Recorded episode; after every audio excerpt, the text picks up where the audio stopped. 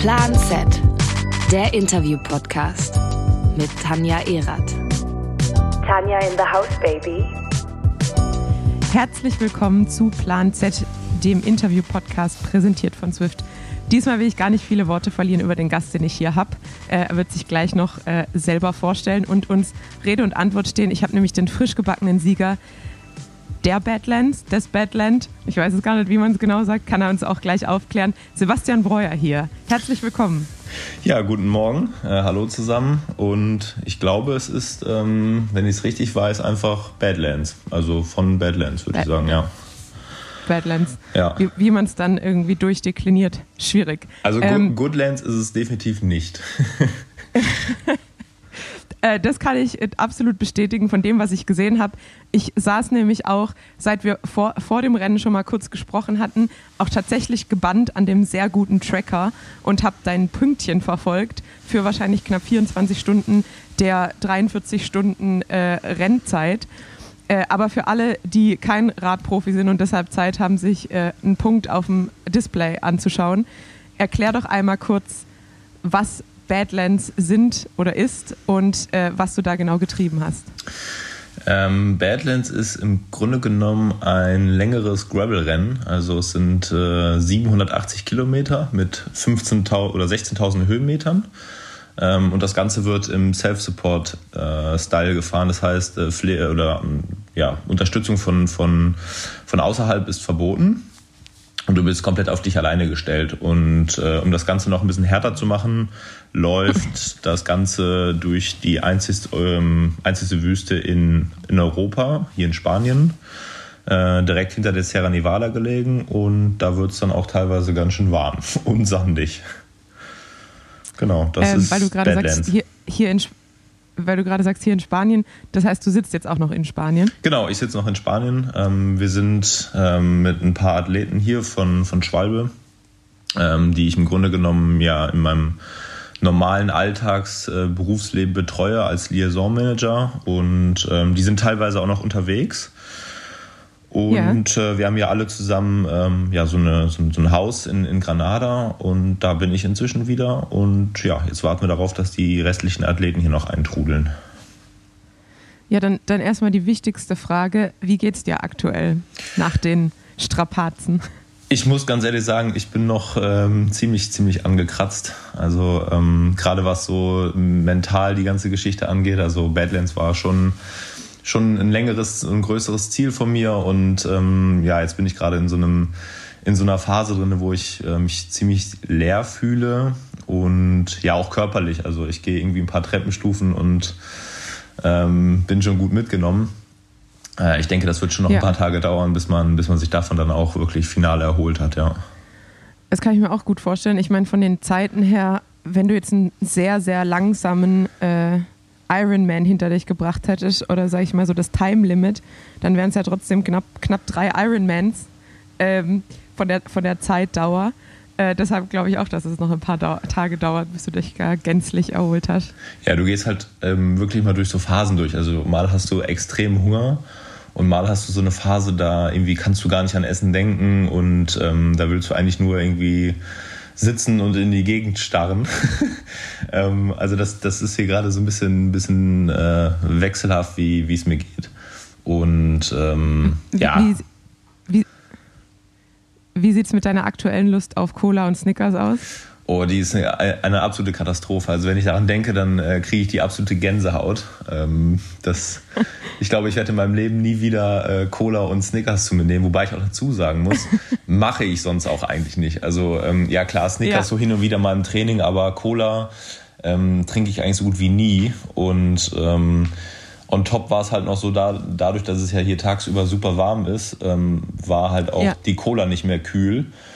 Und ich habe mich eigentlich nur von warmer Cola und warmen, warmen äh, Snickers ernährt. Ähm, dementsprechend, ich, wenn ich dran denke, dann wird mir richtig schlecht. Das kann ich gut nachvollziehen. Also ich meine, ich kenne das nur vom, von dem weniger Extrem, dass man einfach über mehrere Tage bei einem Etappenrennen so viel süßes Zeug zu sich nimmt, dass ich danach wirklich nur noch äh, eigentlich Essig äh, literweise trinken möchte. Ähm, das heißt, zumindest das kann ich absolut nachvollziehen, obwohl es noch äh, nur die kleine Version davon ist.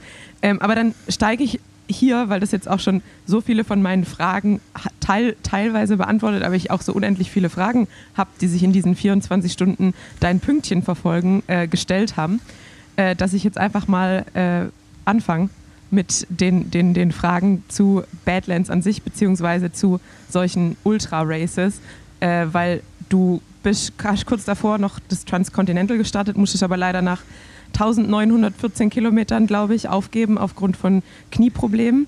Ähm, und da komme ich auch zu meiner ersten Frage. Wenn du, es war ja trotzdem nur ein paar Wochen her jetzt, äh, mit, mit so einer Situation jetzt in ein neues Rennen gehst, wie hast du das mental für dich geregelt, dass es dir nicht, dass man nicht so ein bisschen zu sehr in sich reinhört und die ganze Zeit davor Angst hat, dass das Knie anfängt äh, wieder aufzumucken? Mhm. Äh, oder kannst du da gut abstellen und das hat dich gar nicht irgendwie ähm, irritiert?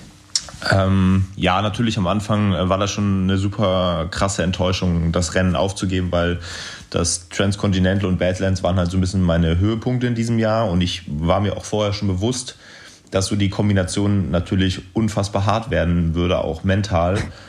Ähm, ja. Und ich habe dann aber komischerweise ähm, die, die Zeit nach dem Transcontinental super nutzen können, einfach für ein paar Tage Urlaub mit meiner Frau ähm, und konnte da einfach perfekt abschalten und habe dann das ein oder andere Gespräch mit meinem Trainer Lukas Löhr ähm, geführt. Ja. Und ähm, ja, dann, dann bist du schon, also bei mir war dann der Schalter direkt umgelegt, dass ich, okay, jetzt Vollgas Badlands, ich habe da jetzt richtig Bock drauf. Ich, ähm, für mich war das auch so ein bisschen Wiedergutmachung ähm, und nicht ja. aus der Sichtweise, oh, schade, das ist jetzt aber alles super traurig, dass ich das Transcontinental nicht beenden konnte, sondern es war halt genau das Gegenteil, ähm, jetzt erst recht. Ja, das heißt, du würdest, würdest du für dich selber sagen, dass die mentale Komponente dir eher weniger zu schaffen macht? Also dass du da, äh, sag ich mal, eine gute Grundresilienz mitbringst oder äh, das, musst du daran aktiv arbeiten? Ähm, ich glaube, dass mich das tatsächlich jahrelang ähm, so gebremst hat, ähm, solche Einstellungen ja. zu sagen, oh, die Welt ist böse, ähm, warum hat sie jetzt schon wieder mich getroffen?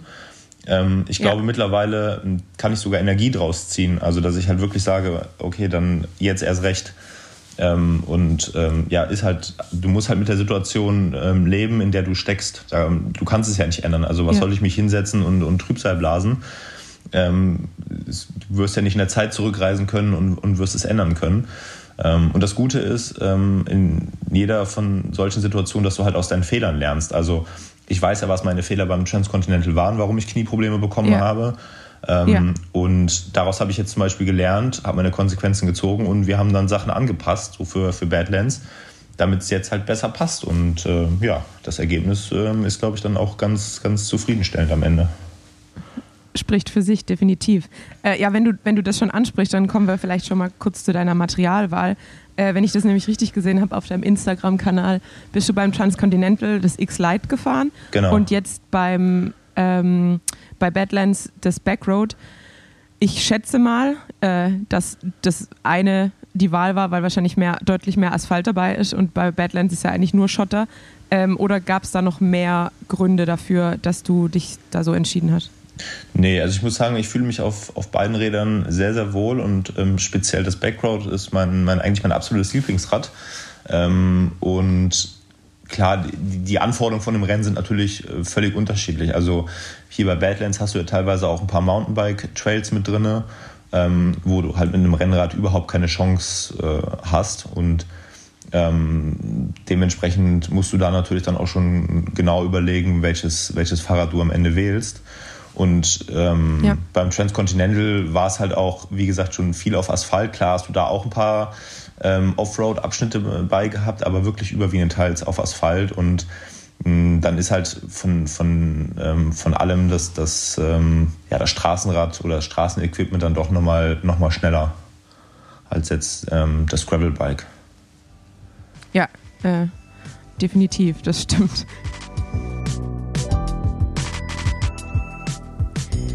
Werbung. Ihr wollt nicht nur von Gravel hören, ihr wollt selber Gravel fahren. Dann schaut euch doch das Backroad von Rose an. Es ist nicht nur das Siegerbike von Badlands, wie ihr hier gehört habt, sondern auch das beliebteste Gravel-Rad der Republik. Und es ist verfügbar. Das Backroad Plus ist das neue E-Gravel-Bike das noch schneller ist, für alle, die es mögen. Und einige Modelle des Carbon Bikes sind auch verfügbar. Schaut es euch jetzt an und genießt den goldenen Herbst mit dem Badlands Siegerrad oder seid schnell und genießt die letzten warmen Tage abseits der Piste. So oder so, viel Spaß. Dann ähm, komme ich eigentlich auch schon dazu, ähm, wie viel und was packst du denn dann genau ein für so ein Rennen, wo du ja zu Beginn natürlich eine Hoffnung hast, wie lange es braucht oder wie lange du brauchen würdest, falls es mit dem Sieg klappt, aber du ja auch nicht zu 100 Prozent sagen kannst, wie, wie lange es dann wirklich dauert. Also wie plant man, äh, was man einpackt für ein Rennen, das irgendwie so, so viele Unsicherheitsfaktoren mitbringt? Also ähm, die, die Unsicherheiten, die wirst du ähm, durch das, durch das ähm, Packen eigentlich, die, die, die, wirst du nicht lösen können. Ähm, für Badlands ja. hatte ich die ganz klare Einstellung, ähm, dass ich sage, all in or nothing. Also das heißt, ähm, mhm. ich habe wirklich immer weiter minimiert. Ich habe angefangen, als ich mein, mein Fahrrad oder mein Equipment für Badlands zusammengestellt habe, ähm, dass ich einfach alles dran gepackt habe, was irgendwie in Frage kommt. Ich habe eine Strichliste ähm, geführt und, und habe das immer abgehakt und dann habe ich aber nach und nach angefangen, genau in die entgegengesetzte Richtung zu gehen, wieder alles wieder abzubauen. Also das heißt, dass man sich Gedanken macht, okay, ja. das brauche ich nicht, das brauche ich nicht, das brauche ich nicht. Ähm, und am Ende war es dann so, dass ich dann teilweise sogar hier vor Ort ein bisschen ähm, belächelt worden bin, weil ich tatsächlich im überwiegenden Teil oder im, ja, die, die, meisten Taschen waren im Grunde genommen nur mit Essen voll. Ähm, und ich habe alles andere daheim gelassen. Also ich habe nichts zu schlafen mitgenommen. Ähm, ich hatte nur für die Nacht äh, Armlinge und eine Windweste eingepackt. Ja. Ähm, und ja, sonst ähm, habe ich, ja, ich glaube, zwei Ersatzschläuche hatte ich dabei. Ähm, den, den Tracker musst du noch einstecken vom Veranstalter, damit du ja getrackt werden kannst. Und mhm. ähm, ja, das sind eigentlich so die Sachen, die, die, die ich dann mitschleppe. Also ich muss immer noch ein bisschen Platz lassen ähm, für, für ein Notfallmedikament, weil ich ähm, stark allergisch auf Bienenstiche reagiere. Ja. Ähm, das nimmt dann leider auch nochmal ein bisschen Platz in den Taschen weg. Aber im Grunde genommen muss ich sagen, ähm, hatte ich eine große Rahmentasche am Rad, ähm, drei Trinkflaschen und äh, eine, eine große Trinkblase auf dem Rücken und ja, ja den, den ganzen Platz eigentlich mit Essen befüllt. Das heißt, auf was für ein Gesamtgewicht kommt dann deine Ausstattung so? Uh, ich konnte es am Ende gar nicht genau wiegen, ähm, aber ich vermute mal so, das Fahrrad wird so um die 11, 12 Kilo mit allem dran gehabt haben. Also ich hatte einen Aerolenker noch drauf. Ähm, mhm. Genau, die Flaschen, wie gesagt. Ähm, das wird so irgendwo um den Dreh wird's gelegen haben mit allem drum und dran. Ah ja, das ist jetzt nach, nach deiner Erzählung doch leichter, als ich erwartet hätte. Ja, ja, ich bin, also ich bin wirklich, ähm, ich bin wirklich super minimalistisch rangegangen. Also ich habe ähm, ja. hab einfach alles, was ich irgendwie entbehren konnte, habe ich einfach, äh, selbst teilweise morgens noch einfach Tasche auf, ich habe es einfach hier gelassen. Also ähm, so dieses ähm, Denken, okay, ich muss hier Gewicht sparen ähm, und ich muss Platz irgendwie in den Taschen lassen für Essen. Ähm, das habe ich wirklich sehr extrem durchgezogen wo dann auch ganz viele Leute gesagt haben, dass, das, dass dieses Prinzip nicht funktionieren wird. Ähm, dass ich ja wirklich gar nichts dabei habe. Aber der Erfolg hab, gibt dir recht. Genau, der Erfolg gibt mir recht. Ich habe es durchgezogen und mir war ja auch, also ich habe ja auch von Anfang an gesagt, ähm, ich möchte nicht, äh, möchte eigentlich nicht schlafen, ich will es durchfahren. Ähm, und wenn ich weiß, ich will es durchfahren, ja, was soll ich damit mit einem Schlafsack oder mit einem Biwaksack? Ähm, den, den würde ich Definitiv. dann ja 800 Kilometer sinnlos durch die Gegend schleppen. Und dann ja. war für mich der Punkt, okay, wenn ich wirklich schlafen muss, ja, dann lege ich mich halt irgendwo hin, dann ist es halt so. Ähm, aber dann habe ich zumindest ja. kein, kein ähm, zusätzliches Gewicht für, ähm, für Schlafequipment verschwendet. Ja, ja, dann hast du eigentlich indirekt auch schon meine nächste Frage beantwortet, weil ich habe mich nämlich gefragt, dass, also der Tracker ist echt super. Also für alle, die das nächstes Jahr oder auch jetzt sind immer noch Leute auf der Strecke unterwegs, die sich das mal anschauen wollen. Äh, die Homepage ist super und man kann halt wirklich jeden einzelnen Fahrer anklicken, kann seine Durchschnittsgeschwindigkeit sehen, seine durchschnittliche Pausenzeit, wie lange sie schon unterwegs sind, wie viele Kilometer noch to go. Ähm, also das macht auf jeden Fall super viel Spaß. Und da habe ich aber auch einen extremen Unterschied gesehen zwischen den einzelnen Fahrern, dass es halt wirklich Leute gibt, die tendenziell schneller unterwegs sind und längere Pausen machen und Leute, die weniger Pausen machen und vom, vom, von der Gesamtgeschwindigkeit vielleicht ein bisschen ruhiger fahren. Ähm, Gerade bei der, bei der Frauen Top 4, sage ich mal, war das halt echt ein sehr krasser Unterschied zu sehen, dass manche halt bis zu acht Stunden angehalten haben und ähm, die Siegerin Lael Wilcox die hat ja wirklich auch nur eine Stunde 30 oder eine Stunde 40, glaube ich, Pause gemacht. Ähm, das heißt, man geht schon an das Rennen und hat eigentlich wirklich eine konkrete Vorstellung, okay, ich will entweder anhalten oder ich ziehe es durch. Genau. Das nimmt man sich sozusagen vorab schon vor. Ja, also so, so ein paar Gedanken sollte man sich bei solchen Events halt schon machen. Ähm, und das kommt natürlich auch immer darauf an, wie lang ist das Rennen. Also beim, beim Transcontinental beispielsweise, was 4.500 Kilometer hat durch Europa, musst du eine ganz andere Strategie fahren, als du jetzt bei Badlands machst. Ja. Und ähm, ich habe zum Beispiel beim Transcontinental ganz anders geplant. Also ich habe von Anfang an gesagt, ich muss mehr schlafen. Also ich muss auf diese drei bis vier Stunden Schlaf am Tag kommen äh, und kann nicht die ersten drei Tage ähm, mehr oder weniger durchfahren und dann irgendwie versuchen, das Ganze zu überleben. Das funktioniert bei mir nicht ja. so. Ähm, und, und ich ja. will das auch nicht, weil ich sag mal, das, was ich jetzt gemacht habe hier bei Badlands, das ist, glaube ich, so das Maximum, was du dem Körper dann auch wahrscheinlich abverlangen kannst in Bezug auf den Schlafentzug. Mhm. Ähm, und mehr möchte ich auch nicht, weil dann, ähm, dann, dann wird es auch in meinen Augen ähm, zu gefährlich, weil du das dann schon extrem zu spüren bekommst, dass du, dass du müde bist ähm, und dass du, dass du letztendlich 48 Stunden auf den Beinen bist. Ähm, ja. Und dementsprechend war das für mich dann auch wirklich, ähm, entweder ich schaffe das, in dieser Zeit, also unter 48 Stunden zu finishen, oder ich muss irgendwo schlafen. Ähm, und dann hätte ich mich tatsächlich irgendwo hingelegt, weiß nicht, unter der Leitplanke oder der Bushaltestelle irgendwo kurz mal einen Powernap gemacht und wäre weitergefahren. Aber ähm, ja, so hat es jetzt ganz gut funktioniert. Sehr gut. Ähm, wie würdest du denn, also hattest du am Ende irgendwelche Halluzinationen oder hast du, also wie hat sich bei dir der Schlafentzug so gezeigt, außerhalb von Müdigkeit? ähm, ja, tatsächlich. Also ähm, ich, ich muss sagen, äh, ich habe in meinem ganzen Leben noch, äh, noch ähm, ja, ich war noch nie so müde. Und ähm, du, du hast natürlich dann Situationen, wo du, wo du auch ganz klar merkst, okay, das sind jetzt Symptome für, für Schlafentzug. Also ähm, ich habe beispielsweise, als ich im Ziel war, ähm, zu ähm, einer, einer netten Dame, die, die sich hier ein bisschen um die, um die Videoaufnahmen mitgekümmert hat, äh, gesagt, weil da stand eine Eistruhe irgendwie um die Ecke. Und für mich sah das ja. die ganze Zeit so aus, als wenn diese Eistruhe tanzen würde.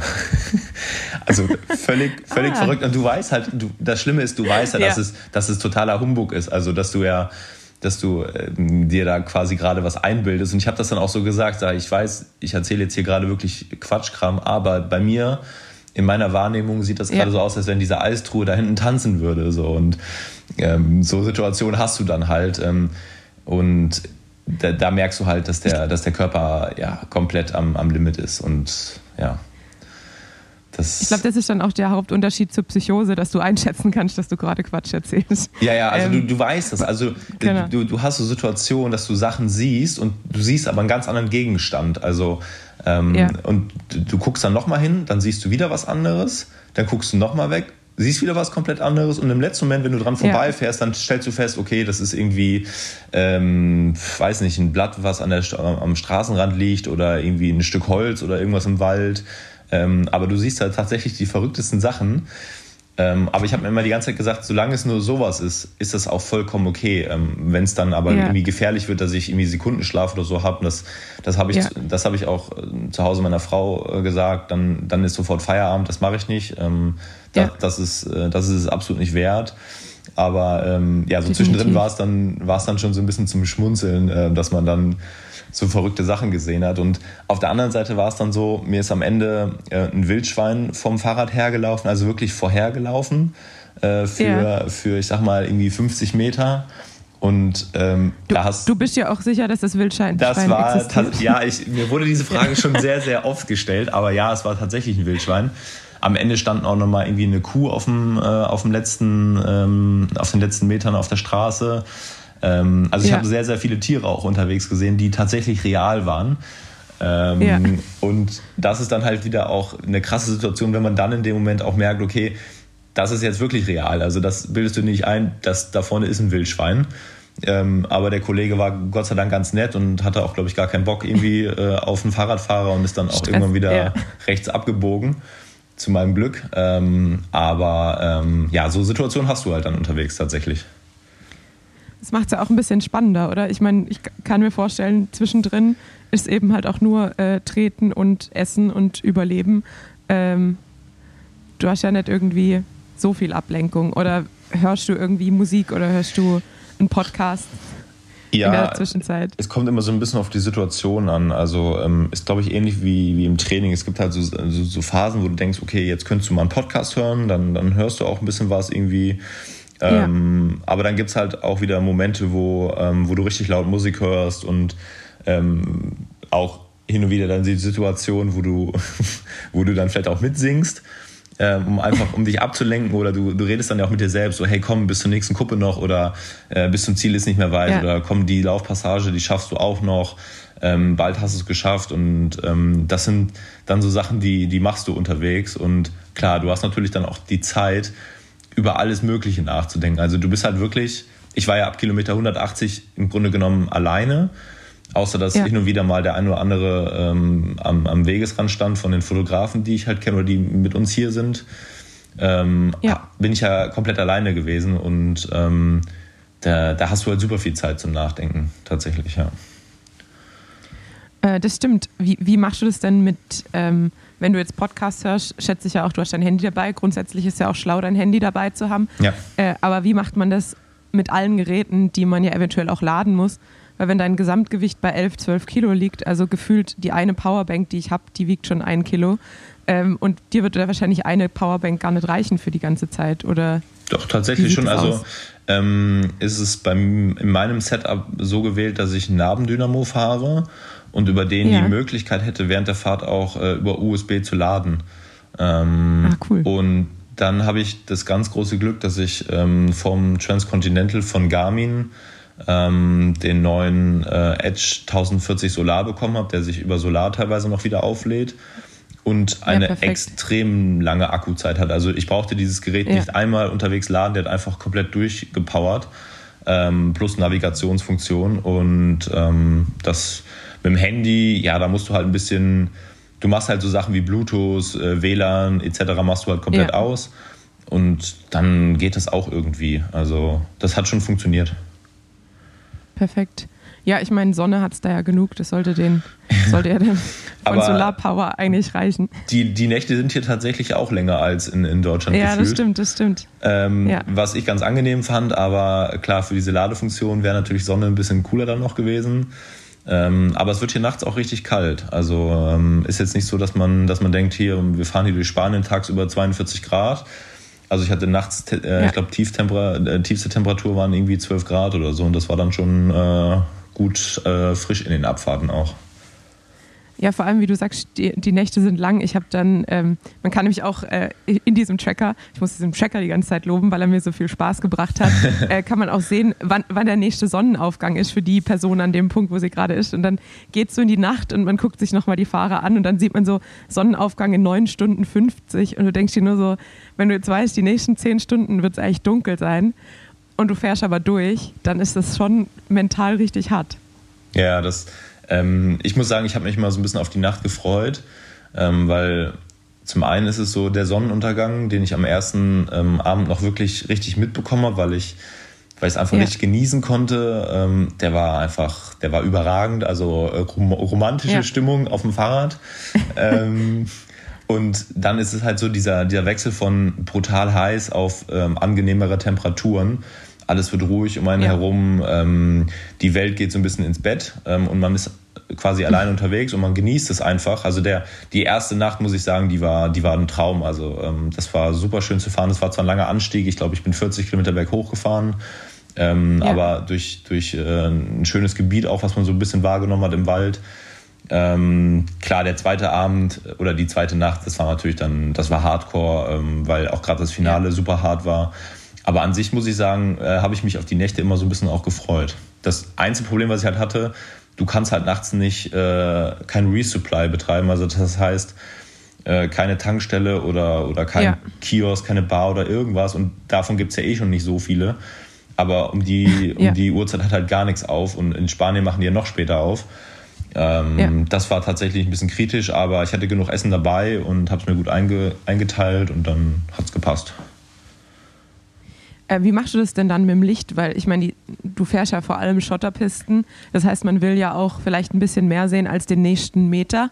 Ähm, hast du da einfach super starke Lichter, die dir, die dir da weit genug Ausblick geben oder wie äh, hast du das geregelt? Genau, ich habe ja, wie gesagt, diesen Namen Dynamo ähm, in Kombination Ja. mit einer Lampe von Supernova, die ähm, super hell ist. Die habe ich auch ein bisschen höher gestellt, um genau ähm, das natürlich dann zu vermeiden, dass, dass auch in der, dass man, äh, dass man die Sachen in der Ferne dann ähm, ja nicht übersieht. Und ja, der Lichtkegel, der, der geht so weit, dass es eigentlich äh, fast schon wie beim Autoscheinwerfer ist und man sich da überhaupt Ja. gar keine Sorgen machen muss. Selbst in den schnellen Abfahrten, wenn ich irgendwo mit 80, 90 auf Asphalt runtergefahren bin, ähm, dann war das Ja. gar, kein, gar kein Problem, muss man sagen. Bis auf die Wildschweine halt, aber Genau. Und äh, sehr, sehr große, sehr, sehr große Rehe. Die waren, das war tatsächlich ein bisschen kritisch, weil die sind ganz oft auch mal einfach äh, super knapp vor dir über die Straße gerannt. Ähm, und Ja. das will man natürlich vermeiden. Aber sonst, ähm, Rebhühner hat es viel auf der Straße gehabt. Ähm, ich habe äh, Füchse gesehen, Dachs liefen mir über den Weg. Also ich habe äh, in der Tierwelt habe ich auf jeden Fall, glaube ich, jedem mal Hallo gesagt. Einiges kennengelernt. Ja. Ähm, wie, wie, wie gehst du denn das, das Pacing von, von Anfang an an? Also äh, zum einen ist ja mit, Schotterpisten, man kann ja nicht irgendwie sagen, so, ich plane jetzt mal einen 30er Schnitt. Äh, wie, wie paced man so ein Rennen? Ähm, das ist nicht ganz so einfach, weil ähm, das hängt wahrscheinlich auch so ein bisschen damit zusammen, wie, man, wie man sich unterwegs verpflegen kann, weil im Grunde genommen ist ja wie beim Auto, wenn der Tank irgendwann leer ist, dann, dann kommt da auch äh, ja, nichts mehr raus. Ähm, das Ja. zum einen und zum anderen auch da wieder, okay, wie ist meine Schlafstrategie? Also das ändert das Ganze ja auch nochmal so ein bisschen. Ähm, Ja. Aber dadurch, dass ich ähm, für alles eigentlich einen ziemlich genauen Plan hatte, wie ich das mache, also Essen ähm, und nicht schlafen, ähm, konnten wir dann auch, oder also wir sind dann in dem Fall ähm, mein Trainer Lukas und ich, äh, uns dann wirklich auch Gedanken Ja. machen, was bin ich in der Lage zu treten, also was kann ich machen und vor allen Dingen, was kann ich am Anfang des Rennens, wo es halt super schnell noch ist, ähm, was kann ich riskieren, um eventuell mitzugehen oder fahre ich von Anfang an meine Pace und was muss ich in den ganz, ganz steilen Anstiegen, die dann teilweise über 25 Prozent hatten, ähm, was muss ich da machen? Und ähm, ich hatte Ja. die ganze Zeit meine Wattzahl im Blick und habe mir halt auch immer wieder gesagt, ich muss essen, ich muss essen, ich muss essen, auch wenn ich gar keinen Hunger mehr hatte. Ich habe immer weiter gegessen. Ähm, Ja. Und dann ähm, funktioniert das schon. Dann kann man das so Offensichtlich. fahren. Ja, Äh, wa- wahrscheinlich nicht jeder, aber äh, du kanntest offensichtlich fahren. da muss Weil man einfach nur, habe, äh, einfach nur noch treten. Ja, total easy. ähm, du, bist, du bist die schnellste Zeit bisher gefahren, oder? Genau. Äh, weil ich habe mal geguckt, ich glaube, Lachlan Morton war auch knapp vier Stunden langsamer als du. Ähm, und da sind ja auch schon Leute mitgefahren. Ich habe gesehen, Alistair Brown Lee war äh, 2021 dabei. Wer ihn nicht kennt, einer der Top-Triathleten überhaupt. Also der kann auch treten und der kann auch äh, lang ausdauernd treten. Aber ähm, ja, du scheinst da äh, richtig, richtig schnell unterwegs gewesen zu sein. Ja, also ich muss dazu sagen, die, ähm, das erste Jahr, wo Lecklen gewonnen hat, da war die Strecke noch ein bisschen anders. Ähm, Jetzt, also die ändert sich immer mal so ein bisschen. Ähm, zum letzten Jahr war sie verhältnismäßig identisch. Ähm, wir haben allerdings, also ich bin ja letztes Jahr schon, schon mitgefahren und da muss man halt dazu sagen, ähm, ich war recht schnell dann in dieser Spitzengruppe mit Alistair Brownlee und Mattia De Marchi, Paul Voss und ein paar anderen äh, unterwegs. Und Ja. so wie das halt immer ist, wenn da ein paar ähm, ja, Verrückte rumfahren, irgendwie äh, jeder musste dem anderen zeigen, wie cool er ist, wahrscheinlich. Und ähm, dementsprechend war das Tempo halt unfassbar hoch, die ersten vier Stunden. Äh, so Ja. dass dann die Ausfallquote auch extrem äh, hoch war letztes Jahr. Und ich glaube, dass wir uns da alle schon ziemlich zerstört haben und dann die Siegerzeit am Ende wahrscheinlich auch ein bisschen langsamer war. Ähm, aber Ja. dadurch, dass ich dieses Jahr von Anfang an diesen Fehler vermeiden musste und wollte äh, und mein, mein Rennen gefahren bin von Anfang an und gar nicht darauf geachtet habe, was machen die anderen, ähm, war das, glaube ich, dann auch eine recht konstante Angelegenheit. Also ich hatte, glaube ich, auch deutlich weniger Standzeit als äh, Mattia letztes Jahr. Und ähm, Ja. ja. das war im Vor Vorgang eigentlich von mir schon so, so durchkalkuliert, dass es eventuell so passen könnte.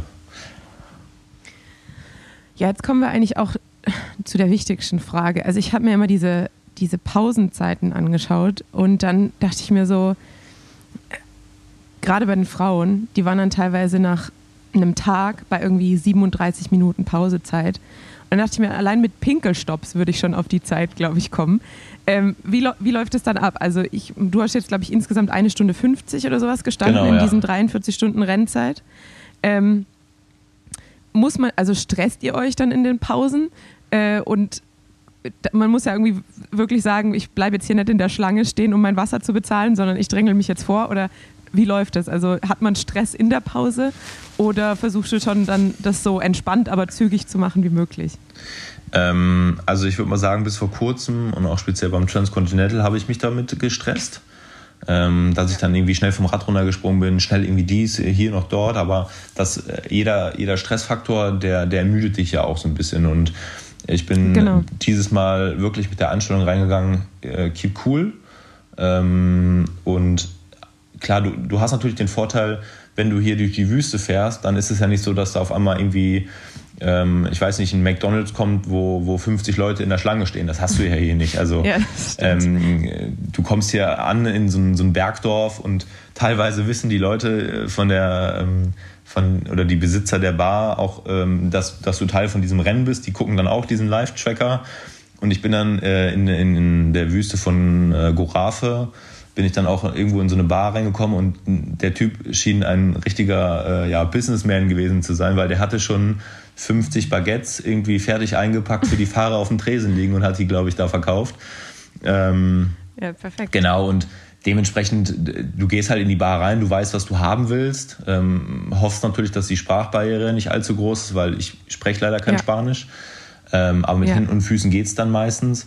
Ähm, und ja, also ähm, so, so Sachen ähm, wie, dass du zum Beispiel durch Almeria fährst, dann, dann versuchst du halt zu vermeiden, in Almeria äh, irgendwie großartig einzukaufen, weil da weißt du halt, da sind nur Supermärkte, ja. wo viele Leute sind. Ähm, guck lieber so in den Vororten, äh, dass, du, dass du da nochmal irgendwie was bekommst. Ähm, und da muss man ja. einfach sagen, äh, da ist dann auch nicht so viel los. Also du gehst da rein, legst dein Geld auf den Tisch. Ich hatte mir bewusst ähm, vorher äh, am Bankautomat ähm, sehr, sehr viele ähm, 5-Euro-Scheine geholt. Also ich glaube, ich hatte irgendwie insgesamt 150 Euro in 5-Euro-Scheinen dabei. Ähm, ja. die auch komplett für Snickers und Co. draufgegangen sind. ähm, ja, und ähm, das sind so die Sachen, ich glaube, da braucht man einfach so ein bisschen Routine. Also, wie gesagt, beim, ja. beim TCR, das war so mein erstes richtig langes Rennen, da war ich noch total ja. nervös und, und habe es ähm, dann auch in solchen Situationen auch nicht richtig gemacht, dass ich mich da gestresst habe. Ja, und dann irgendwann, jetzt mittlerweile denke ich mir so, ja gut, lieber eine Sekunde mehr liegen lassen, als dich jetzt hier zu Tode zu stressen. Ja, das stimmt. Äh, also das habe ich, hab ich mir nämlich auch gedacht, wenn man jetzt die ganze Zeit angespannt ist, auch in den Pausen, dann ist ja noch schwerer, glaube ich, ähm, diese, diese, das aufrechtzuerhalten, also dieses Level an Excitement über so eine lange Zeit. Genau, also ähm, es ist ja auch so, dass ähm, das ja auch keine, keine Normalsituation ist, in, in, in der du bist. Ähm, das ja. heißt, du, also ich, ich sage jetzt nicht Überlebensmodus, aber du bist schon so in diesem, in diesem Feeling, okay, ähm, ich mache jetzt nur das, was mich jetzt hier auch gerade wirklich weiterbringt. Also ähm, wenn ich jetzt irgendwo ja. in eine Bar beispielsweise gehe, dann, dann setze ich mich jetzt nicht erst noch großartig an Tresen hin und, und, und quatsch dann mit dem Barkeeper irgendwie, wie cool das Wetter draußen ist, sondern ich weiß halt, was ich brauche. Ähm, und wenn ich schon vorher weiß, hey, ich brauche drei Portionen zu essen, dann bestelle ich auch direkt drei Portionen, auch wenn der Barkeeper dann vielleicht ein bisschen blöd geguckt. Komisch ähm, guckt, ja. Aber ähm, dann, dann, dann weißt du das vorher und, und ähm, du, du weißt ja auch, dass du dann deine Flaschen schon von Anfang an mit in die Bar mit reinnehmen solltest, wenn du die auffüllen willst. Ja. Und das sind alles so kleine Handgriffe, die das Leben dann am Ende tatsächlich einfacher und vor allen Dingen schneller machen. Aber ja. trotzdem ohne Stress. Aber ich glaube, der Überlebensmodus ist gar nicht so falsch, weil ich denke mir immer, dein Körper weiß ja gar nicht, äh, dass du jetzt gerade Badlands fährst, sondern der denkt sich halt einfach nur, jo, was ist jetzt los? Ähm, der denkt sich also wahrscheinlich, also glaub, der, der Irre da oben, der dreht gerade völlig durch. Was soll ich mit dem ganzen Snickers genau. hier? genau, deshalb glaube ich äh, definitiv, dein, dein Organismus springt auf jeden Fall auf Überlebensmodus, auch wenn dein Kopf vielleicht noch was anderes sagt. Ja, ja, absolut, absolut. Also das ähm, für, für den Körper, ne, da machen wir uns auch nichts vor, ähm, ist das sicherlich keine so coole Situation. Ähm, aber ähm, daran sieht man halt, dass der, dass der menschliche Körper trotzdem ähm, viel imstande ist zu leisten und, und auch viel wegstecken kann. Definitiv. Also ich müsste das jetzt äh, nicht ja. regelmäßig machen, das definitiv nicht. Ich habe es auch gerade, wenn ich drüber nachdenke, auch gar keinen Bock, äh, überhaupt irgendwie an irgendwie sowas in der Richtung nochmal zu denken. Äh, geschweige denn an Snickers und Cola. Aber ähm, ja, das, das kommt sicherlich irgendwann wieder. Ich glaube, ich glaub, von, Sque von Squeezy gibt es ähm, ein Gel mit Tomaten und äh, Biergeschmack. Vielleicht wäre das ja was fürs nächste Mal. Dann. Boah, das, also ähm, du hast ja dann tatsächlich unterwegs so die komischsten Ideen, was du gerade essen willst oder was du auf gar keinen Fall essen willst. Ähm, ja. Also meine Frau sagt dann immer so ein bisschen so, hey, das klingt so, als wenn du schwanger bist. Ähm, und ja. also äh, tatsächlich super verrückt. Aber ähm, ich bin auch da ein bisschen, äh, ein bisschen anders an die Sache rangegangen. Ich habe zum Beispiel die, die Flasche, die ich, also beim Backroad kannst du ja auf der Unterseite noch, also quasi am Tretlager noch eine, eine Flasche befestigen. Mhm. Die hatte ich komplett voll äh, mit Tonic Water mit Kaffee.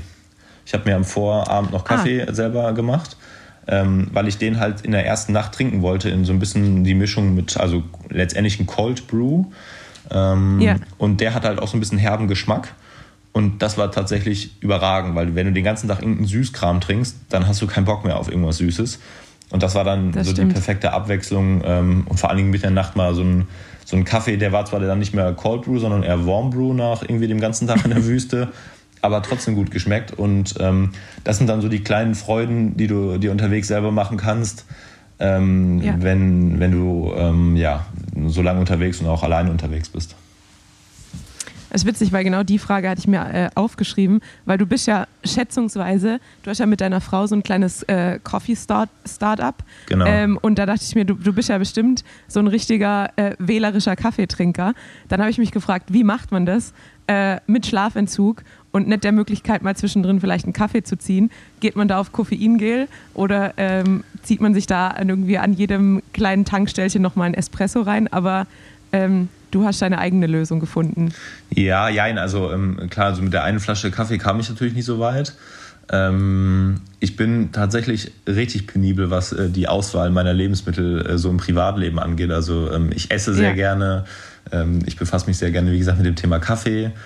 Ähm, und all diese, diese ähm, Einstellungen, die kannst du oder die musst du halt in so einem Rennen über Bord werfen. Und die, machst, die, die wirfst du auch über Bord. Also ich sag mal ja. so, ich habe die letzten Tage dann im Rennen Sachen gegessen und getrunken, die ich in meinem Privat oder in meinem normalen Leben niemals anpacken würde. Also äh, ja. wie gesagt Cola beispielsweise oder ähm, ich habe dann im einen Abend in Goa in, in dieser Bar habe ich dann irgendwie ähm, mir was Herzhaftes zu essen bestellt. Ich wusste gar nicht genau, was es ist, weil die Sprach Sprachbarriere halt vorhanden war. Und am Ende hatte ich irgendwie Spiegeleier, ein paar Pommes und ähm, ich sah aus wie Wurst auf dem, auf dem Teller liegen. Aber das hat halt wirklich ja. überra überragend geschmeckt und ähm, neben mir standen halt irgendwie zwei Fotografen, denen habe ich noch gesagt, so, ey, ich würde sowas zu Hause niemals essen. Never ever. Aber jetzt gerade ist es eigentlich das, das Beste, was ich hier haben kann. Oder das, ja. Morgens zum Frühstück erst einen Kaffee und dann direkt hinterher eine Cola. Also da, wenn ich da jetzt dran ja. denke, dann, dann wird mir schlecht. Aber in, in dem ja. Moment war das halt einfach ideal. Aber ähm, du, du wirfst halt diese ganzen Sachen oder so, ich sage jetzt auch mal Tischmanieren oder sowas, die wirfst du halt komplett über Bord in so einem Rennen. Du bist unterwegs wie ein Neandertaler. Ähm, ja. Und dementsprechend ist es dann auch wieder ganz cool, wenn du ähm, ja so ein bisschen wieder in die normale Welt eintauchen darfst. Also jetzt inzwischen ähm, sitze ich auch wieder normal am Tisch mit, mit den Leuten hier.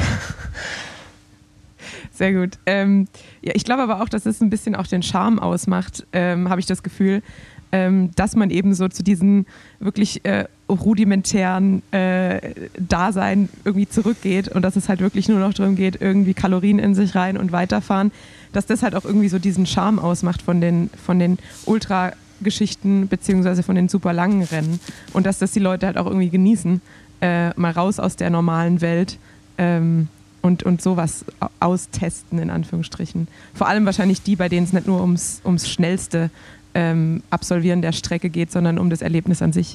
Du, ich muss dir sagen, das war der Grund, warum ich, ähm, warum ich mit diesem ganzen Bikepacking äh, auch angefangen habe. Also ähm, das, dieses Rauskommen aus dem Alltag, dieses Ausbrechen, äh, vielleicht auch mal kein Handy dabei zu ja. haben, nicht, nicht ständig erreichbar zu sein, weil ich sag mal, in der heutigen Zeit mit mit WhatsApp, Instagram und all den ganzen anderen Kram ähm, bist du halt ähm, dauerhaft erreichbar. Und ich ja. habe damals wirklich damit angefangen, weil ich gesagt habe, ich, ich will raus, ich will was sehen. Ähm, Im normalen Radrennen, ähm, keine Ahnung, ich war schon so oft irgendwie an coolen Orten auf diesem Planeten. Aber von dem Ort selber habe ich nichts gesehen und, und irgendwie bist du dann nur irgendwie im, im Rennmodus unterwegs. Ähm, und das sind so die Sachen, warum ich mit Bikepacking angefangen habe. Und das, ja. ähm, das behalte ich mir auch einmal im Jahr irgendwie vor, sowas zu machen, wirklich mal komplett remote unterwegs zu sein und Ähm, auch einfach mal so, ähm, ja, nicht in diesem, in diesem Alt Alltagstrott und Rhythmus drin zu sein, in, in dem man ja recht schnell verfällt. Ähm, und Total. mir tut das sehr, sehr gut, muss ich sagen. Also einfach mal rauskommen. Ja, äh, also ich habe sowas noch nie in, in der Form gemacht, aber ich kann auch sagen, allein von meinem, von meinem kleinen äh, Trip nach Darmstadt und sich dann so vorher zu überlegen, was brauche ich jetzt eigentlich so für, für drei Tage, äh, also was brauche ich wirklich, ja. ähm, erdet einen schon sehr. Ähm, und äh, ja, es macht irgendwie Spaß, dann halt einfach wirklich mal so komplett minimalistisch unterwegs zu sein.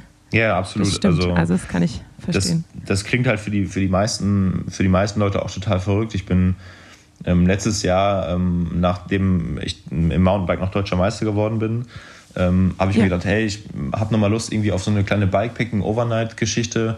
Ich fahre einfach mal von uns aus von Bensheim irgendwie ähm, Richtung, Richtung Ruhrgebiet und dann wieder zurück über, über Koblenz, ähm, irgendwie ja. in, in 24 Stunden. Und ähm, das war einfach so dieses völlige Rauskommen ähm, nach diesem ganzen vorher Trainingsstress und, und Arbeitsstress etc. Und ähm, ich zerre davon dann auch irgendwie den ganzen Winter, dass ich dann weiß, ähm, ich freue mich dann im, im, Sommer wieder drauf, solche Sachen machen zu können. Einfach ähm, ja, ja, frei zu sein auch. Ja, kann ich, kann ich sehr gut nachvollziehen. Werbung. Leute, ich hoffe, ihr kennt Enduko, das kleine Sportstech-Startup aus dem Saarland. Die haben nämlich eine App entwickelt und nicht nur irgendeine App, sondern die App für AusdauersportlerInnen, die dir eine dynamische Trainingsplanung auf Basis von künstlicher Intelligenz zusammenstellt. Dort gibt es einen Coach, der bereitet dich gesund, individuell und bestmöglich auf deine selbstgewählten Ziele vor. Und bei der App bilden übrigens nur neueste sportwissenschaftliche Erkenntnisse die Grundlage für deine Trainingsplanung. Der Coach lernt dich durch deine Trainingshistorie schneller kennen und kann dir damit die optimalen Trainingseinheiten für dich zusammenstellen. Aber auch wenn du kompletter Anfänger bist und keine Trainingshistorie hast, ist es gar kein Problem. Dann ist Enduko einfach der, die perfekte App, um mal mit Sport anzufangen. Zum Beispiel mit dem Radfahren oder dem Laufen. Bei der App gibt es übrigens noch eine Feeling-Abfrage. Du wirst einfach jeden Morgen gefragt, wie es dir geht und dann wird dein Trainingsplan individuell auf dein momentanes Stress- oder Ermüdungslevel angepasst. Es gibt auch das Multisport-Feature, das kombiniert Radfahren und Laufen. Es gibt aber auch noch ein ganz, ganz neues Feature, nämlich das B2B-Feature. Dort können Unternehmen Lizenzen bei Enduko für ihre MitarbeiterInnen erwerben. Damit steht dem gemeinsamen Radmarathon nichts mehr im Wege. Ein paar Sonderfunktionen gibt es dabei auch. Es können monatliche Challenges erstellt werden, die man als Company bestreiten kann. Je nachdem, wie groß eure Company ist, könnt ihr dann zum Beispiel sagen, hey, wir wollen diesen Monat 2, 3, 4 oder 5000 Kilometer zusammen radeln. Also echt, alles in allem eine richtig coole App, wenn man Bock auf Sport hat. Und man kann diese App jetzt 14 Tage kostenlos testen. Nämlich unter enduko.app slash rig. Das Ganze findet ihr wie immer aber auch in den Shownotes. Werbung Ende. Aber dann kommen wir noch mal kurz zu den negativen Seiten. Ähm, was würdest du denn sagen, schmerzt irgendwann am meisten? Also ist der Hintern, ist der untere Rücken, sind es die Hände, sind es die Füße? Äh, was ist so bei dir der, der Endgegner?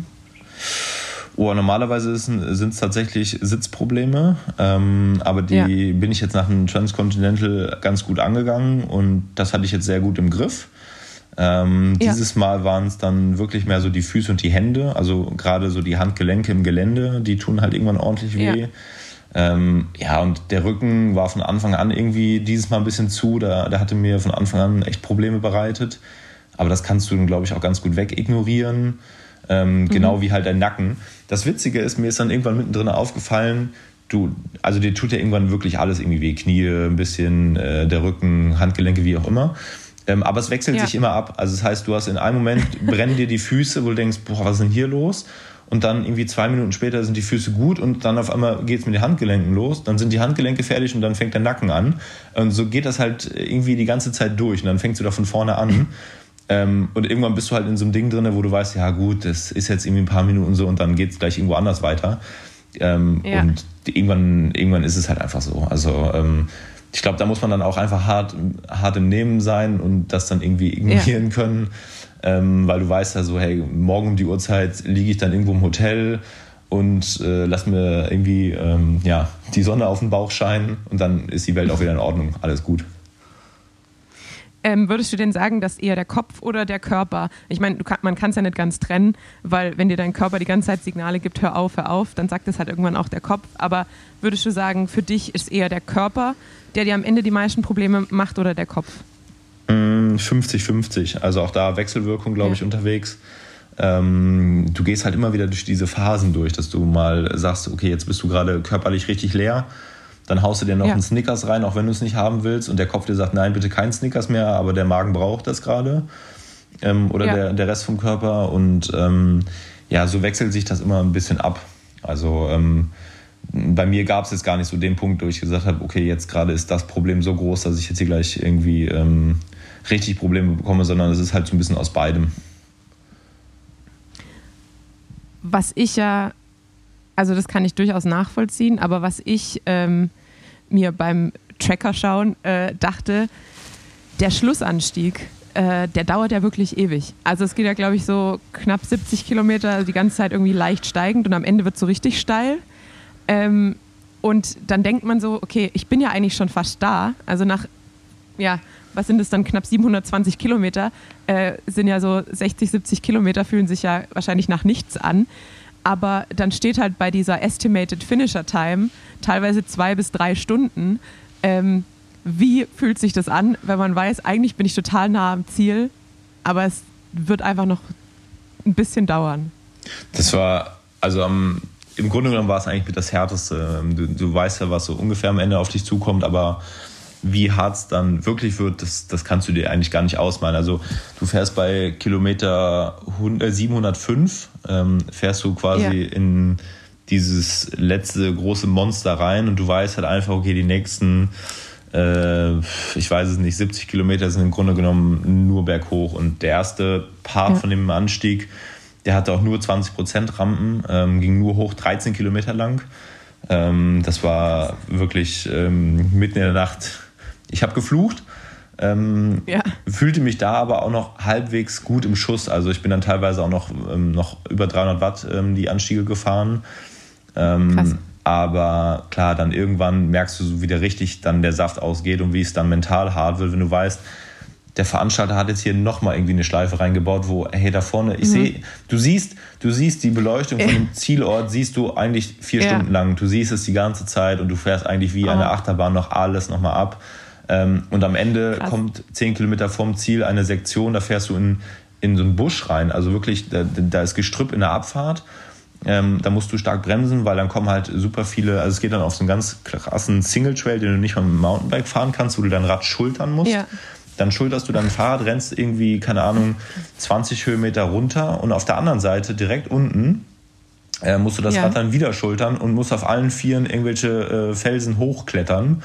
Äh, und das machst du dann nachts oh um, um halb zwei mit, äh, keine Ahnung, 770 Kilometern ähm, schon bereits in den Beinen. Und dann stellst du dir halt schon die Frage so, ey, also muss das jetzt hier sein? Was, was wollen die noch ja. von mir? Ne? So, ey, und dann jetzt geht es eigentlich nur noch runter und dann kommt doch nochmal fünf Kilometer Gegenanstieg und so geht es halt die ganze Zeit. Ähm, ja. Aber du bist halt irgendwann in dem Modus, dass du denkst, okay, komm, ey, jetzt hast du so viel geschafft und das ist jetzt ja genau. wohl das ist jetzt ja wohl noch, nur noch äh, eine Kleinigkeit, das machst du jetzt auch noch und das machst du auch noch und das machst du auch noch.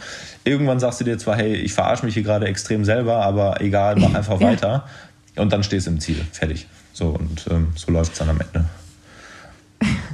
Äh, warst du denn am Ende, ich habe ich hab zumindest gelesen in einer, in einer Story von Badlands, dass du wohl am Ende richtig im Tunnel warst.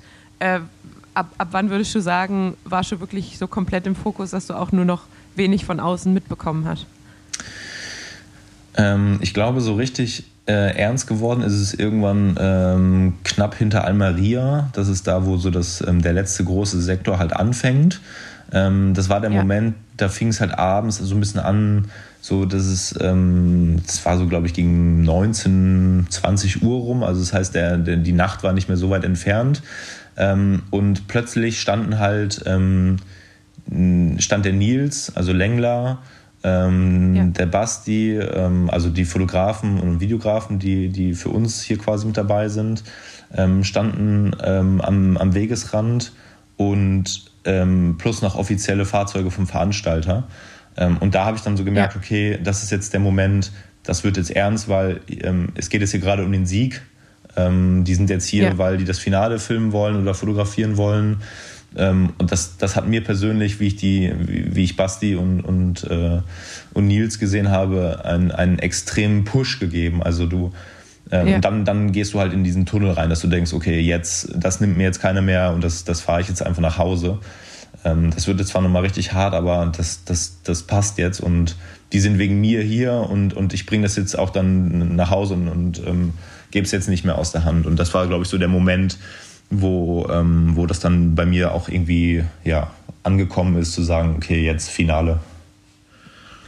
Also es war eher ein positiver Tunnel als ein negativer Tunnel. Absolut, absolut. Also ich habe sogar richtig ja, Gänsehaut okay. bekommen, so dieser Moment, dass du weißt, also das, das ähm, wahrscheinlich so ein bisschen wie beim Fußball irgendwie 89. Minute und du liegst irgendwie in Führung ja. mit 2-0. Ähm, ja. so, das, das gibt dir halt die Gänsehaut und dann hast du vielleicht sogar Bock noch das 3-0 zu machen. Ähm, darauf hatte ich dann auch tatsächlich Bock, also diesem steilen Anstieg. Ich bin den bewusst nochmal auch schneller gefahren, auch schneller als ich den eigentlich fahren sollte ähm, aber mir war es halt wichtig, dass auch alle anderen, die hinter mir, zwar auch schon über eine Stunde hinter mir waren, ich wusste, mir kann nichts mehr passieren, wenn ich mein Tempo ja. durchfahre. Aber ich wollte denen halt einfach nochmal zeigen, ähm, so Leute, ihr kommt auch nicht mal mehr näher, ich baue den Abstand nochmal aus, ihr habt hier keine Chance, das, das, das könnt ihr vergessen. Und ähm, das war dann so, ich glaube, dieser, dieser positive Tunnel, der dann, wo ich am Ende dann irgendwie drinne war, ja. Hattest du da auch in dem zu dem Zeitpunkt dann auch schon deine Zeit im Blick oder war das, ist es dann eher komplette Nebensache? Mm, nee, nicht wirklich. Also die Zeit, muss ich ganz ehrlich sagen, war mir auch äh, gar nicht so wichtig, weil ähm, ich sag mal, ich bin jetzt ein paar Mal gefragt worden, hey, was bist du für eine Zeit gefahren? Und ich musste es dann sogar ja. selber nachgucken. Ich wusste es gar nicht wirklich. Also ich wusste irgendwie ja. was. Ähm, klar war es irgendwie cool, so dieses ähm, irgendwie äh, unter, unter 48 Stunden. Da war ich jetzt weit drunter, ja. aber alles andere, ähm, wie viele Minuten ich jetzt am Ende hatte, keine Ahnung. Also jetzt mittlerweile weiß also ich es, aber sich, ja. Für alle, die sich jetzt auch fragen, es waren 43 Stunden und 36 Minuten, richtig? Wenn du das sagst. Zumindest steht das in der ja, genau. Ergebnisliste. Ja, irgendwie so. Ich hatte jetzt, wie gesagt, ich hätte jetzt roundabout 43 Stunden gesagt, ähm, aber ja, ja das. Ähm, also schon, schon sehr zügig, auch, äh, auch ohne Schotter und äh, ohne Anstiege hört sich das äh, unangenehm an, muss ich sagen. Ja, es war auf jeden Fall. Und schnell. Es war, also mein, meine, meine ähm, ich weiß gar nicht, ob es jetzt äh, Trainingspeaks oder, oder Garmin äh, die App war, sagte mir, ja, war eine Grundlagenausdauerfahrt und ich habe am Handgelenk noch die Garmin-Uhr, die sagte mir irgendwie die ganze Zeit ähm, Verzögerung in der Erholung, äh, bitte ruhen Sie sich aus, bitte legen Sie sich endlich ja. zum Schlafen hin. ähm, aber ja, gut, das ist halt. Ähm, das kann man dann auch mal getrost ignorieren. Oh, wie viel, das ist vielleicht auch, wenn du gerade Training Peak sagst, wie viel TSS sammelt man über diese 43 Stunden? Oh, das ist eigentlich eine gute Frage. Ähm, ich habe es nicht nachgeguckt. Also äh, ich muss dazu muss sagen. Lukas fragen. Ja, ja, also Lukas kann es wahrscheinlich gerade runterbeten. Ähm, ja. Aber ich bin auch froh, dass ich da den Lukas habe, weil ich bin da jetzt nicht so der Zahlenmensch. Also ich weiß zwar, was ich an Wattzahlen fahren kann, ähm, aber alles andere muss ich auch ganz oft nachfragen. So, hey Lukas, äh, wie war das jetzt nochmal und äh, was muss ich machen? Irgendwie erklär mir das nochmal. Ich habe von Training ehrlich gesagt ja. gar keine Ahnung. Ich fahre super gern Fahrrad und wenn ich mein Training selber planen müsste, ich würde einfach nur Fahrrad fahren, nichts anderes machen. Äh, keine Intervalle, nichts, aber ähm, von ja. da an so zahlenmäßig bin ich nicht so tief drin. Also ich höre super gerne den, den Podcast von den beiden Jungs, ähm, vom, vom ja. Lennart und vom, vom Lukas muss allerdings dazu gestehen, dass ich von der Materie nicht so viel Ahnung habe. Also da muss ich regelmäßig ich aussteigen. Ich absolut unterschreiben. Ja, da ja. sitzen wir im selben Boot also, auf jeden Fall. Mir geht es also, genauso. Die beiden ja, sind halt auch schon krass. Das, also Deshalb für alle, lasse ich Lennart mein Training machen und du lässt Lukas dein ja, Training Ja, absolut. Machen. Also für alle, die, die, ähm, die ähm, sich für, für Sport und Sportwissenschaft interessieren, äh, keine Ahnung, meldet euch mal bei Lukas oder hört euch den Podcast an. Da kommt er auf jeden genau. Fall auf eure Kosten, definitiv, ja. Ja, das wäre auch mein nächster Tipp. Äh, die Science Crew, also du hast ja Basti gerade eben schon äh, erwähnt, hat dich jetzt auch sowohl beim Transcontinental schon begleitet, als auch jetzt bei Badlands. Und äh, ihr habt ein Vorab-Interview gemacht, ihr macht jetzt auch ein Post-Race-Interview oder habt es gemacht, ich weiß es gar nicht. Nee, ähm, das heißt, jeder kommt noch. Das heißt, jeder, der jetzt Lust bekommen hat und äh, mehr von dir hören will, ähm, der darf sich gerne beim Science YouTube-Kanal ähm, alles anschauen, was es da zu sehen gibt, äh, auch von Marion, die bei den Frauen lass mich nicht lügen, fünfte geworden ist, vierte oder fünfte? Weißt Äh, ich glaube vierte. Ähm, von der ist auch auf jeden Fall ein ähm, Vorab-Interview dabei. Das heißt, äh, hört euch gern mal äh, an, was äh, die Mädels und Jungs noch zu erzählen haben. Ähm, da wir aber gerade schon von Lukas gesprochen haben und das eigentlich perfekt übergeleitet hat von einer meiner finalen Fragen, äh, wie bereitet man sich vor auf so ein Monument? Äh, und machst du im Training was Spezielles oder würdest du sagen, nö, ich mache eigentlich äh, normales Radtraining, ich mache auch meine Intervalle? Äh, wie, sieht, wie sieht so eine Vorbereitung aus? Ja gut, ich könnte dir jetzt wie gesagt mit irgendwelchen sportwissenschaftlichen Thesen kommen. äh, da muss ich allerdings sagen, kann ich nicht. ähm, Äh, okay, also dann, dann verständlich für so Leute wie mich. ähm, was Ähm, heißt es an Kilo? Also machst, machst du lange Ausfahrten? Äh, machst du eher, sag ich, also ich, ich sag mal so, bei, bei, einem, bei einem Triathlon oder bei, einem, bei einer Marathonvorbereitung läuft man ja am Ende nie wirklich den Marathon, ähm, sondern man bereitet sich halt mit den Trainingseinheiten für die eigen, das eigentliche Event vor. Ich schätze jetzt auch nicht, dass du im Training mal 780 Kilometer gefahren bist, aber Nein. tendenziell, also fährst du eher lang, fährst du eher kurz, fährst du knackig, wie sieht es aus? Ähm, also Lukas hat ähm, so den nach der Pause, die ich nach dem TCR gemacht hat, hatten wir dann verhältnismäßig schnell ähm, wieder mit 30, 30 und 40, 20 angefangen, ähm, die dann auch wirklich sehr, sehr gut liefen. Und das Ja. Ganze immer mal ähm, gepaart halt auch mit, mit etwas längeren Touren. Also ich bin ähm, auch mal acht, neun Stunden gefahren an einem, an einem Sonntag. Ähm, genau, und das war, glaube ich, so ein bisschen die Kombi. Ähm, aber auch viel Ruhe drin. Also Lukas macht auch mal sehr, sehr viel Ruhephasen. Aber gleichzeitig Ja. ähm, weiß er halt auch wirklich, wie, wie er mich da ans Limit im, im Training bringt. Und ähm, ich, glaube, ich glaube, das ist so ein bisschen so die, die, ähm, die, die Kombi aus beidem ist. So diese super harten Sachen für die Schwelle ähm, und aber auch gleichzeitig halt die, die langen, ausdauernden Sachen, weil du, du trainierst ja nicht nur dein, ähm, deine, dein, dein Körper während, ähm, während dieser langen Ausfahrten, sondern da kannst du ja auch super gut mal Sachen auch ausprobieren. Hey, wie, wie zum Beispiel renne ich in eine Tankstelle rein. So renne ich da jetzt total planlos rein oder weiß ich Ja. ungefähr, wo in der Aral-Tankstelle Snickers und Cola oder was auch immer zu finden sind. Ähm, Ja. Oder ähm, so mentale Strategien kannst du dir bei solchen langen Fahrten ja auch immer ganz gut mal, mal zurechtlegen. So, hey, wie weit ist das jetzt noch? Oder ähm, ich vergleiche dann immer, also wenn ich jetzt zum Beispiel weiß, sind noch irgendwie 100 Kilometer, dann vergleiche ich das mit einer Trainingsrunde zu Hause. Okay, komm, äh, die eine Runde jetzt noch, ähm, so, dann, dann, dann bist du zu Hause, dann hast du es geschafft. Ähm, und ich glaube, dass es so die Kombi aus allem ist in dieser Vorbereitungsphase, ähm, die, Ja. die am Ende dann ein erfolgreiches Abschneiden dann ausmachen. Ja, also ich würde sagen, ähm, Lukas hat alles perfekt gemacht, äh, wie, man, wie man an deinem Abschneiden sieht. Ja. Und äh, da, da du ja auch knapp äh, zweieinhalb Tage nach, nach Ankunft äh, wieder Rede und Antwort stehen kannst, merkt man ja auch, äh, dein, dein Schlafentzug ist fast überwunden und äh, du siehst nicht mehr irgendwelche Wildschweine, die vielleicht gar nicht da sind. Das jetzt vielleicht nicht, aber ähm, ich habe mich heute Morgen dann äh, doch für unsere Aufnahme ziemlich aus dem Bett quälen müssen, weil ich vorher noch eine Kleinigkeit essen Ja, ich- wollte. Ähm, Ich war auch überrascht. Also ich muss, ich muss kurz dazu sagen, wir haben äh, jetzt um Donner am Donnerstag so um 10 Uhr angefangen, ähm, morgens aufzunehmen. Und als du die Zeit vorgeschlagen hast, habe ich mir gedacht, äh, will der Mann nicht einfach mal limitless im Bett liegen bleiben? Äh, äh, äh, du hättest auch einfach 15 Uhr sagen können. Ja. Äh, aber wahrscheinlich hast du jetzt auch relativ viele Termine als, als Badlands-Sieger. Tatsächlich, ähm, also ich muss dazu sagen, ähm, mein Handy steht nicht mehr still. Also ähm, ich habe hier so extrem viele Nach Ich komme gar nicht hinterher, irgendwas hier zu beantworten. Ähm, Ja. So viele Anrufe, ähm, äh, Anfragen, äh, wo ich ehrlich gesagt überhaupt nicht darauf vorbereitet war und, und auch gar nicht weiß, wie ich das gerade handeln soll. Ähm, dementsprechend habe ich auch öfter mal jetzt schon irgendwie abends noch länger noch irgendwie am Handy irgendwelche E-Mails oder, oder Fragen auch beantwortet. Ähm, und da kommen ja teilweise dann auch die, die verrücktesten Anfragen irgendwie rein. ähm, so, ja, das, das gehört jetzt wahrscheinlich gerade dazu und ähm, dann so richtig äh, zum Schlafen bin ich da noch nicht gekommen, ehrlich gesagt. Also ist gerade viel um die hast Ohren. du damit Ja, das hast du damit äh, erarbeitet. Also genieße es auch zu dem, zu dem soweit, soweit möglich. Und Ja. ich fühle mich natürlich äh, umso geehrter, dass du äh, direkt äh, Ja gesagt hast, hier im Plan Z Podcast äh, mir Rede und Antwort zu stehen. Wo, wo, ist Ähm, eigentlich, wo ist eigentlich Rick? Hat er noch Ja, Urlaub? wir, wir machen es ja, äh, nee, nee, wir machen es ja immer so, dass wir Parallelwelten immer zusammen machen und die Plan Z Folgen macht jeder Ja, sozusagen mit seinem eigenen ich, ich höre eigenen ja, Gast. ich höre ja regelmäßig in euren Podcast rein, von da an. Ah ja, okay. Kenne ich ja.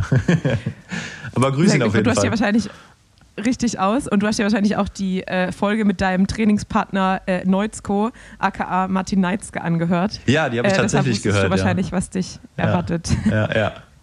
Die habe ich gehört, ja. Ja, Aber der ist ja, der ist ja sogar Da- live bei dir vorbeigekommen, ne? Genau, der war hier, der hat ja da noch eine lange Einheit eingestreut und ist von, von Darmstadt nach Köln gefahren Ja. an dem Tag ähm, mit Begleitfahrzeug und sie haben noch ein paar Sachen fürs äh, Race Across America getestet, glaube ich, mit den Radios und Ja. mit dem Tracker. Ähm, Außerdem, ich weiß auch gar Genau. nicht, ob Martin auch kurze Einheiten überhaupt, ob der überhaupt kurz fahren kann. Ich glaube, das kann der gar nicht. Der kann nur lang. nee, ich glaube ich es auch nicht tatsächlich. Ja, ja. Also ich, ich war. Ich war einmal kurz mit ihm fahren, aber dann hat er auch äh, bei der Rückkehr nach Darmstadt gesagt, ich fahre dann noch mal weiter. Wir sind letzte, Also also, ich- meine, meine finale Trainingseinheit zu Hause war tatsächlich mit Martin. Ähm, Ja. Letzte Woche, boah, wann war das? Sonntag, glaube ich. Also eine Woche, genau eine Woche Ja. vor dem Rennen und wir hatten uns verabredet so für drei Stunden, weil Lukas gesagt hat, hier nochmal drei Stunden locker fahren. Und dann sagte er, ja, ja, ich bin dabei und drei Stunden reicht mir auch, ich muss auch nachher zu Hause sein. Und dann habe ich nachher bei Strava reingeguckt, dann hatte er irgendwie am Ende 180 Kilometer. und ich war nach 100 Kilometern bereits wieder zu Hause. Also der hat dann nochmal ordentlich dran gehängt. Ähm, Genau, eine, eine, kurze Auswahl. ja, ja, genau, Ähm, kurze Aussage. Der kann nicht kurz. Also für alle, die sich jetzt fragen, wer ist dieser Neuzko und wovon sprechen wir, äh, Folge 105, der etwas andere Ultra, äh, könnt ihr euch gerne nochmal anhören, die Ja. Folge mit Witziger Martin. Typ. Ähm, definitiv witziger Typ. Ja, ich würde sagen, ich will gar nicht äh, mehr von deiner Recovery-Zeit klauen und äh, will dir auch noch die Möglichkeit geben, anderen Leuten Frage und Antwort zu stehen. Ähm, unter anderem Basti, der, der glaube ich, äh, einen Stock tiefer auf dich wartet. Der brennt es Ähm, schon unter den Nägeln, ja. Der ist schon richtig on fire. Genau. genau. Äh, Also für alle, wie gesagt, die sich weiterhin für dich interessieren, ähm, ich werde alles in den Shownotes verlinken. Ähm, eure, euer, euren Kaffee, äh, wer überzeugt wurde von, deiner, von deinem Mix aus Cold Brew und äh, Tonic. ähm, Dei- deine Insta-Seite, äh, Infos übers Rennen. Ähm, das, ja, bis morgen Abend, aber ich weiß nicht, ob die Folge bis, bis morgen rauskommt. Sonst könnt ihr immer noch den Tracker verfolgen. Ansonsten dann im nächsten Jahr. Ähm, genau. Ähm, ich bedanke mich vielmals und äh, wünsche dir eine sehr gute und schnelle Erholung. Und Vielen, vielen Dank. Ja, wir hören, wir hören voneinander. Falls ich mal wieder nach Darmstadt komme. Ja, dann äh, kommst du auf jeden Fall mal auf den Kaffee kleine, vorbei. Genau, oder wir machen eine kleine 180er-Runde. Ja, genau, machen wir so. Fragen wir Martin noch. Snick Snickers und Cola gehen auf mich. Das wird dann aber diesmal eine recht günstige Angelegenheit, weil, wie gesagt, ich kann aktuell nicht dran. äh, deshalb habe ich dir das als Schwabe auch vorgeschlagen. Ja, Äh, weil ich, ich wusste, das Angebot wird Ja. ausgeschlagen.